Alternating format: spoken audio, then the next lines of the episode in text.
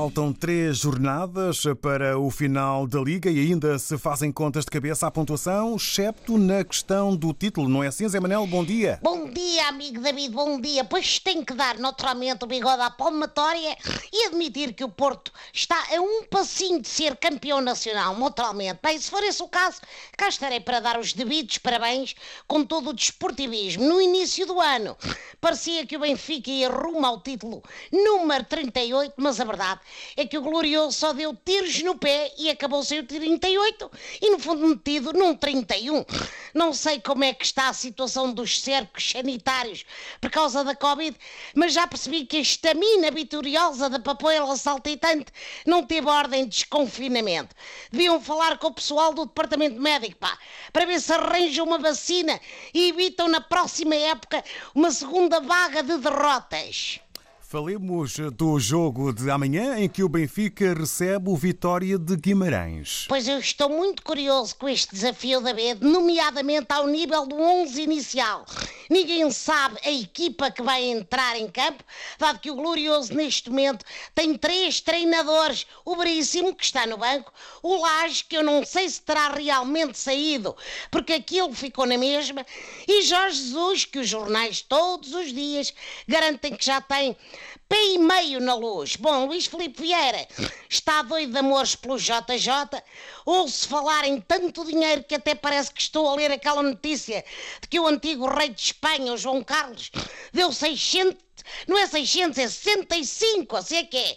Milhões de euros à amante. Bem, seja o que for, acho que é para casório, porque Jorge Jesus anda a tratar do enxoval. Ainda ontem venceu o famoso Fla-Flu e ficou mais esperto de arrecadar a taça do Campeonato Carioca. O homem quer trazer o serviço completo, pá, com um catano. Entretanto, na quarta-feira há jogo grande, não é? O Porto Sporting. É como dizes, David, se o Porto ganhar é então campeão já esta semana, se perder ou empatar, tudo muda de figura, porque aí o Porto só será campeão na semana que vem. Bom, vamos ver como corre a vida ao Mr. Ruben Amorim. No Braga, ele dava-se bem nos jogos grandes. A minha análise é que ele vai apostar em duas vertentes. Nos jovens da academia e que o Marega volta a fazer birra e irrita o Sérgio Conceição.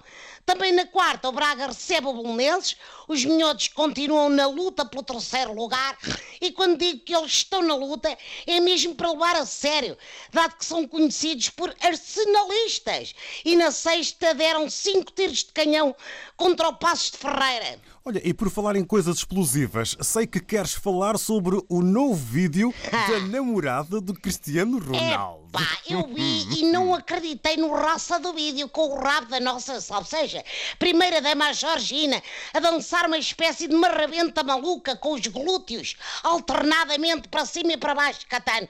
Pareciam os pistões do meu táxi. Só achei esquisito que ela desta vez não estivesse ao pé do estendal enquanto pendurava a roupa, não é? Bom, o Cristiano Ronaldo não estava no vídeo, devia estar a treinar. Ele agora parece que só marca de penalti. Se marcar de cabeça, estraga o autêntico prato de caracoletas que tem na tola, naturalmente. Bom, por falar nisso, deixa-me ir, que está na hora de, olha, do mata-bicho. Até para a semana, amigo David, estamos juntos. Força para toda a África e Portugal, naturalmente. Obrigado, Zé Manel. Um abraço, boas voltas e corridas no táxi. Estamos juntos. Estamos juntos.